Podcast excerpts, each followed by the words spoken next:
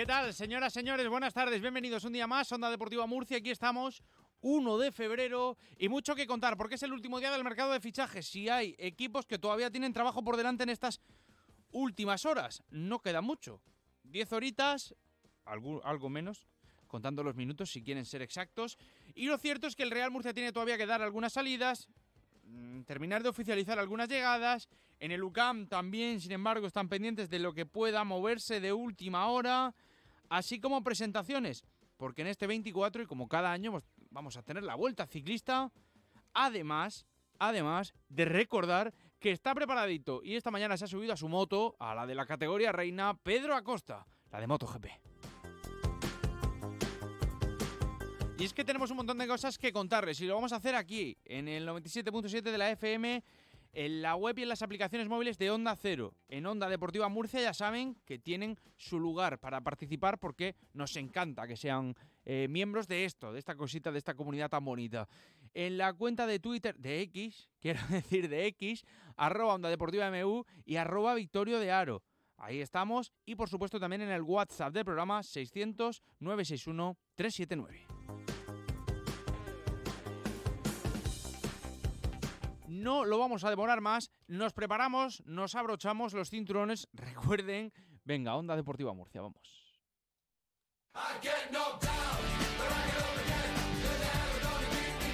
Onda Deportiva Murcia, con Victorio de Aro.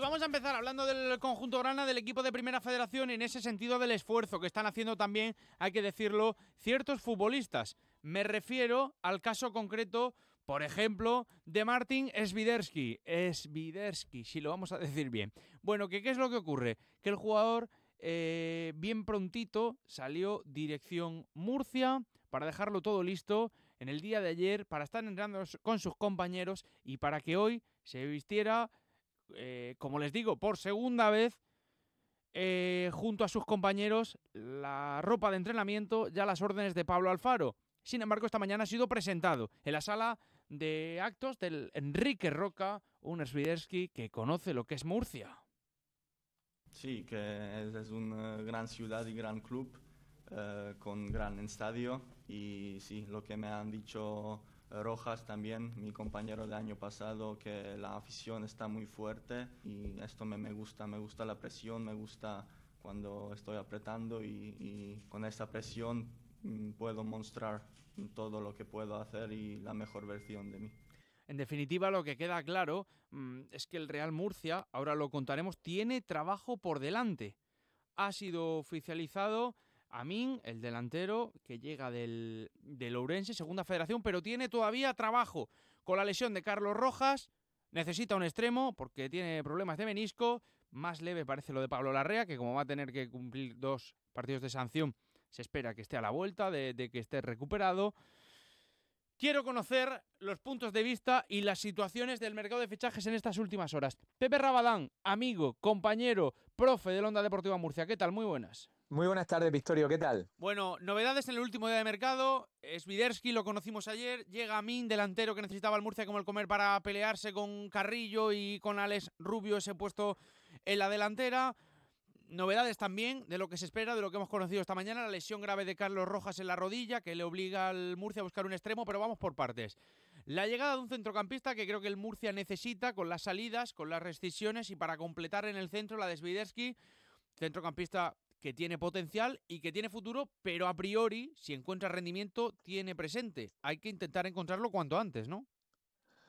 Sí, evidentemente es un jugador muy prometedor que, bueno, su currículum le avala eh, para que se fije en ti el Manchester United para ingresar en la cantera y ahí estar tantísimos años en las filas del, de ese equipo. Evidentemente tienes que tener, tienes que tener una sobrada calidad. La pena es que ha estado muchos meses fuera, acaba de recibir el alta médica y bueno, es un poco una, una incógnita. a ver qué tal ese rodaje, esa vuelta a la actividad, cómo le sienta aquí en el Real Murcia, pero sin duda es un jugador muy, muy interesante y con una proyección futura enorme. Es sorprendente que, que aterrice, ¿no? De- Tal y donde estaba hace unos años, que, que termine jugando con la elástica pimentonera, pero insisto, hay que tenerlo a tono físico. El chico esta mañana en la presentación eh, sí que dice que se encuentra ya en buena sintonía. Tiene que explotar y tiene que adaptarse y quedan seis meses de competición y esto tampoco espera a nadie. Eso por un lado. Luego esta mañana también hemos conocido la llegada del delantero Amin, del Canario. No sé si te lo esperaba, yo creo que sí, ¿no? Además es un perfil más modosito para competir a priori suplente con, con Carrillo, porque Alex Rubio también ha demostrado que le gusta estar más en la segunda línea. Sí, eh, la verdad que es un perfil que a mí me gusta, un jugador eh, con buenos registros goleadores. En esta campaña en 18 partidos ha hecho 12 goles. Sí que es cierto que en una categoría menos, pero el gol lo tienes o no lo tienes. Mm. Y a mí lo tiene. Eh, espero que entienda que esto es una oportunidad, un, un club con una repercusión que le puede ayudar a seguir creciendo como futbolista y aproveche esa oportunidad.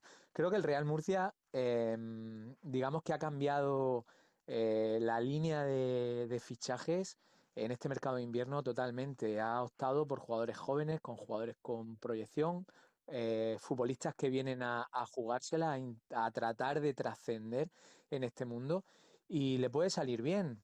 Eh, esos grandes nombres, esos fichajes factuosos de, de- que se hicieron en verano y que tanta ilusión eh, depositaron en, en- en la parroquia grana, pues no han salido como esperaban. Quizá este, este cambio de juego, utilizando el algo futbolístico, le pueda venir bien, apostando por estos jugadores jóvenes y en pleno crecimiento. Mm, Que el fichaje de Swiderski, de Ami, eh, está muy bien, pero los verdaderos fichajes son Tomás Pina, que en enero se está reencontrando, o se está viendo la mejor versión del futbolista desde que llegó al Real Murcia. También la de Pablo Larrea, que ahora, eh, ayer conocimos que va a estar dos partidos de baja por la sanción del pasado fin de semana, pero sí que es a priori donde se está viendo el gran cambio diferencial del Real Murcia, ¿no? En el centro del campo, que es donde más surgía, por otro lado, intentar reanimar.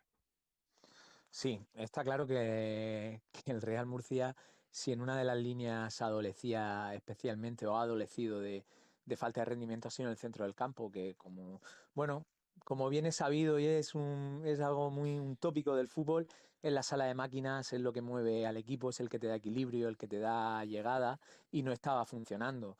Eh, estos dos últimos partidos donde se ha visto una franca mejoría del Real Murcia, eh, sin duda vienen, se ven, se ven empujados así por, por, por esos futbolistas como Tomás Pina, como, como Larrea, que, que bueno, gracias a Dios va a ser eh, de corta duración su lesión. Han cogido los galones, han, han echado toda la carne en el asador y ese rendimiento, ese mini crecimiento de, de rendimiento del Real Murcia, evidentemente viene avalado por, por esos jugadores. Y vamos a seguir desgranando esto. Problemas, esta mañana se ha conocido la lesión de la rodilla de Carlos Rojas, que quedando eh, unas horas en el mercado, el día de hoy, hasta que finalice las 23.59, tiene que buscar un extremo. Que sí que tienes a Loren, que sí que tienes a Dani Vega, que sí que está Pedro León también en esa posición. No sé si podrías tirar del filial, mm, pero desde luego que el Murcia, y así lo ha reconocido Javier Recio esta mañana en la rueda de prensa, va a buscar un extremo. Esto, desde luego, que perjudica si tenías alguna otra opción, o, es una piedra en el camino en estas últimas horas de mercado. Pero yo creo que querrán asegurarla, ¿no? Y tal y como está la situación del Murcia, tampoco te puedes dejar llevar e intentar buscar en la cantera algo para, para que te saque los pies del tiesto. No sé si me explico. Sí, perfectamente. Bueno, yo en primer lugar, la verdad que por empatía profesional lo siento mucho por Carlos, lo siento mucho por el equipo porque eh, creo que se estaba entonando, que Sí. le costó, le costó adaptarse, le costó entrar en dinámica, pero ahora se le veía mucho más, más, más desenvuelto, muchísimo eh, más, más hábil, por decirlo de algún modo. Pero creo que el Real Murcia debe ir al mercado. Con tan poco tiempo por delante, evidentemente es una situación que es compleja, no es fácil, pero mm, no sé si incluso puede tener suerte. Siempre en estas últimas horas de mercado hay jugadores que aguantan, aguantan, aguantan hasta el final, jugadores con cierto caché, aguantan esperando Sí. una oportunidad y cuando se ven a falta de determinadas horas para que se cierre el mercado, quizás es el momento de echarles el guante. Se ven sin nada y, y a lo mejor el Murcia, quién sabemos si, si esta desgracia, evidentemente, eh, de, de la lesión de Carlos Rojas, no le puede servir para, para encontrar un jugador que esté en el limbo, que esté aguantando y, y que le dé ese rendimiento y esa, y esa subida de nivel al equipo. Y ahora los peros, y ahora los peros. Eh, tanto Santos como Zalaya deberían de estar ya solventados desde principios del mercado de fichajes porque sabías de sobra que uno lo tenías que ceder y otro tenías que resolver el problema del contrato porque no contabas con él. Así lo hizo más que claro Pablo Alfaro cuando no ha contado en el caso de- del, del defensor y del lateral diestro. Igualmente, queda claro que esto es un debe. No sé si de Recio, no sé si de la comisión deportiva, de quien sea, pero esto es un debe.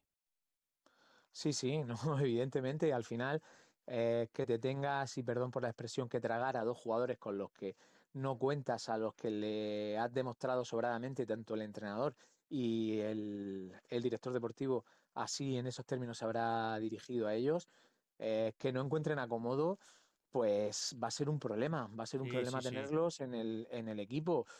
También Evidentemente no conozco las vicisitudes de esos futbolistas, pero saber que te vas a quedar para no jugar absolutamente nada, yo personalmente, aunque puedas estar enrabietado, puedas estar molesto por la situación, eh, creo que deberían ser más, más inteligentes y buscar estos seis meses un sitio donde vayan a jugar, donde puedan seguir compitiendo, Exacto. porque de cara al año que viene, el tú ir a fichar en un equipo y que aparezca en tu debe, como tú bien has dicho, que llevas seis meses sin competir, evidentemente los futuros contratos que puedas hacer no van a estar al alza, ni muchísimo menos. Entonces yo tengo la esperanza de que, de que puedan encontrar un acomodo, mm, por ejemplo, para Sergio Santos, que al final tiene otro año más de contrato, que puedan encontrar alguna cesión, que seguro que la pueden encontrar. Y lo de Zalaya, pues no lo sé, al final es un jugador experto, con, con experiencia y que intentará, intentará encontrar otro lugar donde ejercer su profesión. Mm, Yo, por el bienestar del día a día del equipo, con todo lo que se juega en esta segunda vuelta, me gustaría que si el club ha decidido que no tienen que estar o que no cuentan con ellos, que no estén, porque eso es un impedimento Claro. para el día a día. Por eso digo que es un debe y que es un pero para la dirección deportiva o la comisión deportiva, llámalo como que quieras, porque ya no sabes quién ficha aquí en este Real Murcia. Pero es un problema, igual que pasó con las salidas en el mes de verano o en los meses de verano, que todo se terminó resolviendo mal y tarde, a última hora, que estés a día 31 todavía con Zalaya y que a 31 todavía sin resolver la situación con Sergio Santos, que son dos jugadores que ya se sabía desde antes de empezar el mercado que no se contaba con ellos, que sí que hay cosas, pero que esas cosas se podrían agilizar porque luego tienes problemas de última hora como estas de Rojas y ahora que ya tienes que resolver no una operación sino tres. Aquí es donde está el pero. Sí, vamos a ver, no quiero ser excesivamente crítico con, con la dirección deportiva del Real Murcia. No, tranquilo, ya me estoy poniendo yo las botas por ti, ¿eh? Eh, no, me- se- te- te- que te- al final te tengo que hacer, te tengo que dar esa concesión. Evidentemente, digamos que, que el protocolo de actuación de, de la del director deportivo del Real Murcia, de la dirección deportiva, incluso la capacitación en el conocimiento de la categoría, pues están dejando que desear. Entonces, pues es una más. Es una más que, que como tú bien dices, eh, ayer no se dejó de contar con, con Sergio Santos ni con Zalaya. Es una situación más que sabida y no sé el empeño que le habrían, que le habrán puesto, pero le tendrían que haber puesto como mínimo el mismo que para las nuevas incorporaciones. Totalmente, totalmente, compañero. Esto por un lado.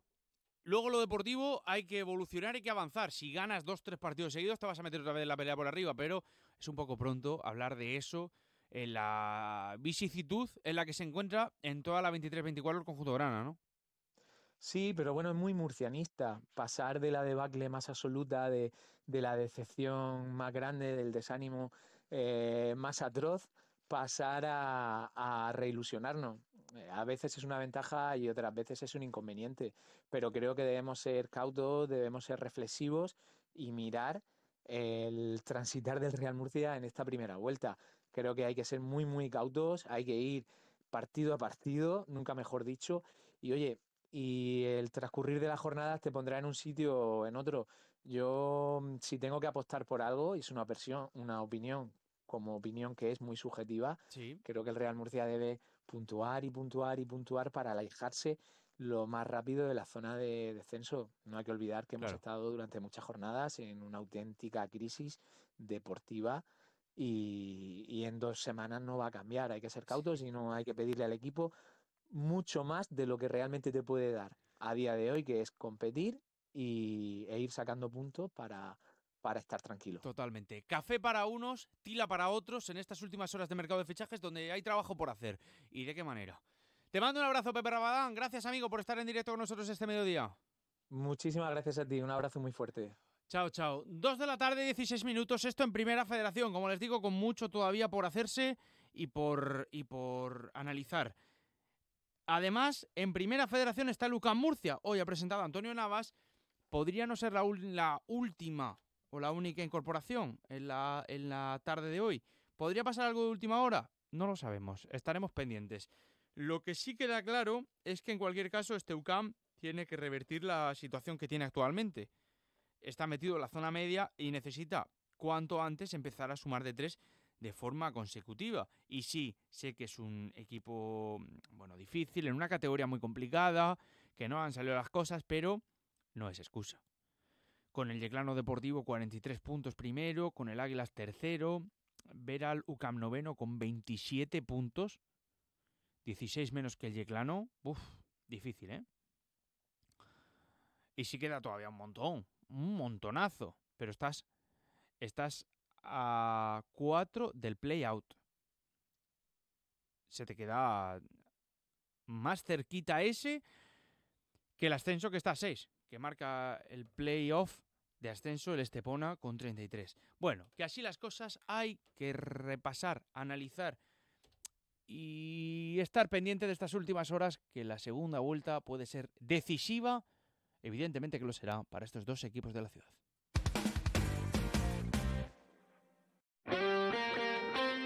Este jueves, la liga se juega en Radio Estadio. A partir de las ocho y media de la tarde y con el primer puesto en juego, duelo de vecinos, Getafe, Real Madrid. Los azulones asentados en la zona tranquila de la tabla, escollo que debe salvar un Real Madrid que quiere regresar a lo más alto de la clasificación. Este jueves vive la liga en Radio Estadio con Edu García. Te mereces esta radio. Onda Cero, tu radio.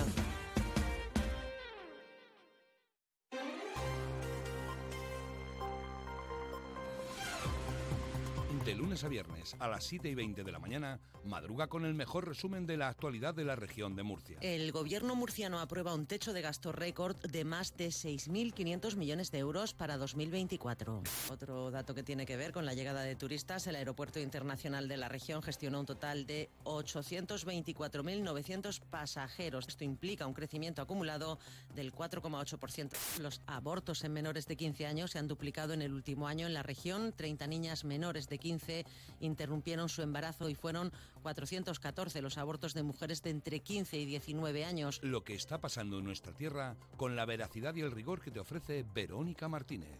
Servicios informativos de Onda Cero, región de Murcia. Te mereces esta radio. Onda Cero, tu radio.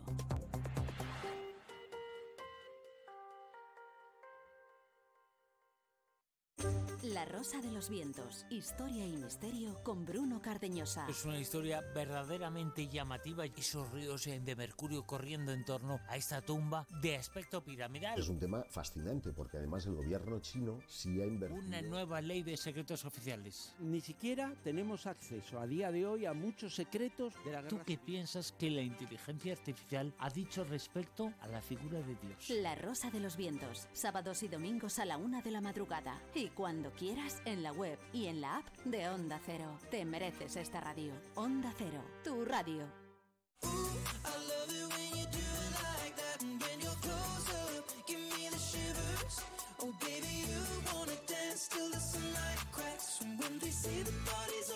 Vamos con el tramo final de Onda Deportiva Murcia y es que tenemos novedades y es la vuelta ciclista a la región de Murcia que creo que vuelve como cada año. Maripaz Martínez, buenas tardes. Hola, buenas tardes, Victorio. A ver, eh, tengo mucho interés. Sí. ¿Cuándo y cómo? Pues mira, 10 de febrero, apúntalo en el calendario, vuelve la Vuelta Ciclista a la región de Murcia. Eh, va a ser la edición número 44, una prueba que va a comenzar a las 10 y media de la mañana desde las instalaciones de Primafrío en Alama de Murcia y volverá a finalizar después de tres años en la ciudad, en la capital, en la Gran Vía. Qué chulo, qué guay. Eh, sé que vienen siempre equipos importantes del panorama de la primera división, entre comillas, del, del ciclismo. No sé qué vamos a tener por ahí. A ver, saca la chuleta. Pues mira, nada más y nada menos que eh, ciclistas, 19 equipos ciclistas de los cinco continentes, eh, con corredores de 25 nacionalidades.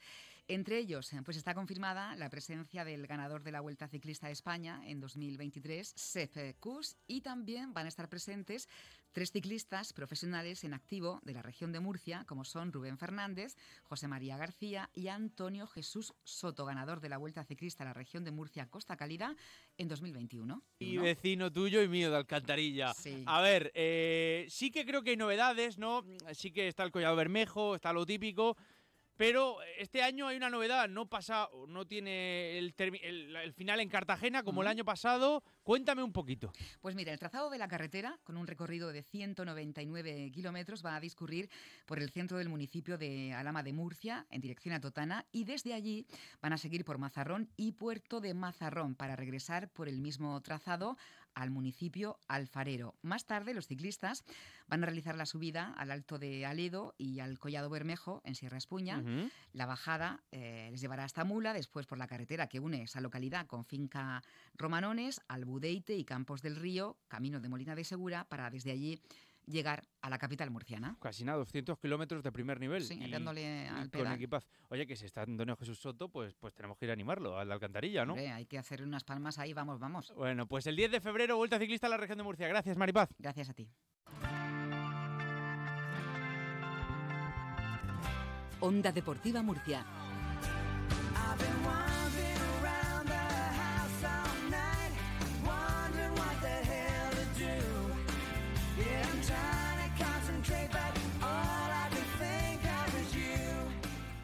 Noticia, este mediodía, en el tramo final, pasaba por Pedro Acosta, porque se ha subido por segunda vez en este 2024 la moto para preparar esa categoría reina donde se estrena.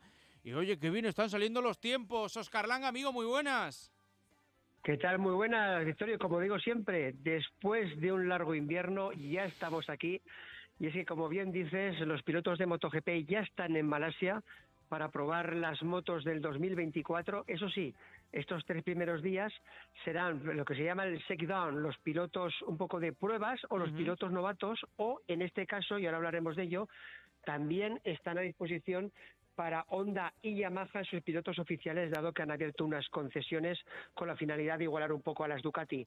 Y como dices, Pedro Acosta, de momento muy, pero que muy bien, ya que ha estado a poco más de una décima de lo que es una de sus referencias, el piloto de pruebas de KTM, Dani Pedrosa, el doble campeón del mundo de 250, que está poniendo a punto y de qué manera la KTM. Y fíjate que en su primera vez que está con la MotoGP en Malasia, Pedro Acosta es capaz de rodar a poco más de una décima de eh, Dani Pedrosa. La verdad que muy bien. Es, es sorprendente. Dos cosas. Uno, que se ha adaptado también Pedro Acosta. Y dos, que Dani Pedrosa siga con los años que tiene a primer nivel, ¿eh? Sí, sin duda. Bueno, bueno, es que el año pasado cuando estuvo Sí, de cuando le tocó, ese fue eh, esca- escandaloso.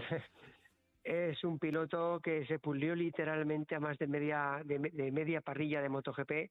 Es un piloto muy bueno. Yo siempre lo he dicho que es una pena que este chico mida solo 1,58. Si hubiera tenido una altura de Jorge Lorenzo Dumar Márquez en centímetros, me refiero, no en calidad, pues posiblemente hubiera sido campeón del mundo.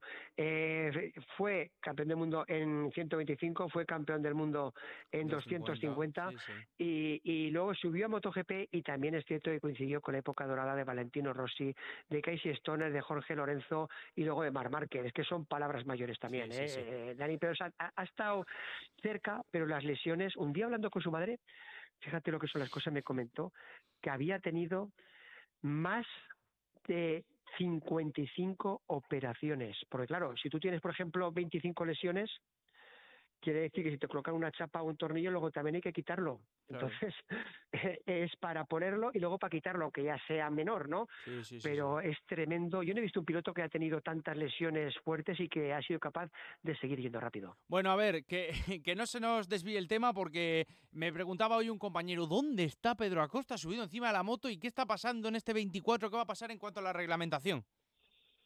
Pues mira, eh, hay que decir que este año cambian y de qué manera las cosas, ya que eh, los malos resultados de las marcas japonesas de Honda y, Yamaha ha hecho que, eh, que Dorna haya decidido, bueno, en, en- en lo que es con acuerdo, ¿no? Con todas las partes implicadas, eh, hacer unas concesiones y eso supone que Honda y Yamaha van a tener, lo resumo, más neumáticos de calificación, van a tener la opción de tener más días de, de test en el que, y sobre todo, elegir los circuitos, tendrán más circuitos a disposición, los pilotos oficiales podrán rodar y lo más importante, van a tener en vez de ocho motores, van a tener 10 y libres. Lo cual quiere decir que a lo largo del año van a poder desarrollar los motores, no así KTM y Ducati, que los tendrán totalmente capados, por llamarlo de alguna manera, y no podrán evolucionarlos. Y además, Honda y Yamaha van a tener una evolución aerodinámica más que el resto. Esto es con la finalidad de que haya una mayor igualdad. A mitad de campeonato van a hacer una revisión para ver si continúan con esos con esos privilegios, ¿no? Con esas concesiones o los van a limitar y todo dependerá de la de, de- de la evolución de las marcas japonesas. De momento, Ducati eh, va a ser la referencia.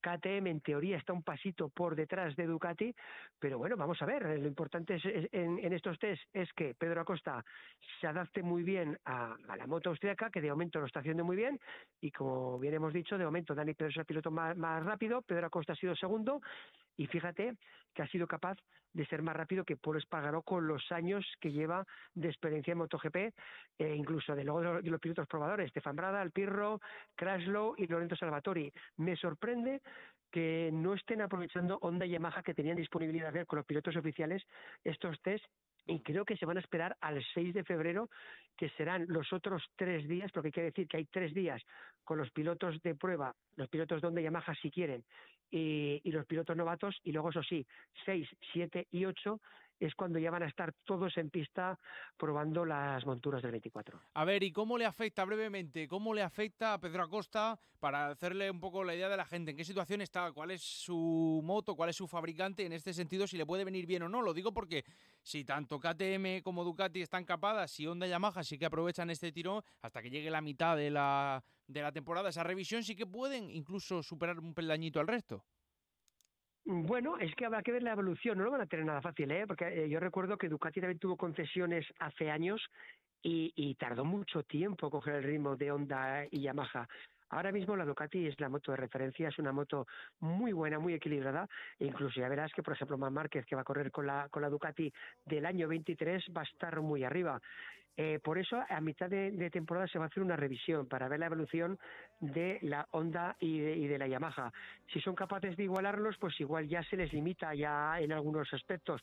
Y si siguen estando por debajo, pues seguirán eh, teniendo eh, esas evoluciones vale, de motor hasta que hasta que hasta que consigan igualarlos. Eh, KTM, de momento. El año pasado estaba un pasito por detrás de la Ducati, pero ahora sí ha sido una moto que consiguió victorias y buenos resultados. Vamos a ver Total. este año de lo que son capaces de hacer. La última, votando y en dos frases más, ¿no? ¿Cuándo empieza el calendario? Pues en el mes de marzo vamos a tener ya eh, lo que es eh, la primera cita en Qatar el, 10 el, perdón, el 7 y 9 de marzo. Ahora de momento, como hemos dicho, están en los test, el 1 y el 3 y del 6 al 8, del 19 y el 20 de febrero también habrá otro test en Qatar y habrá que esperar al comienzo de la temporada el 7 y el 9 de marzo.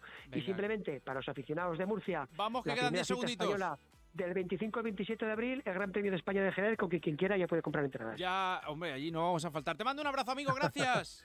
Un abrazo. Un placer estar con Oscar Langa y un placer estar con todos ustedes, señoras y señores. Soy Radio Estadio. Mañana a la misma hora, Onda Deportiva Murcia. Chao.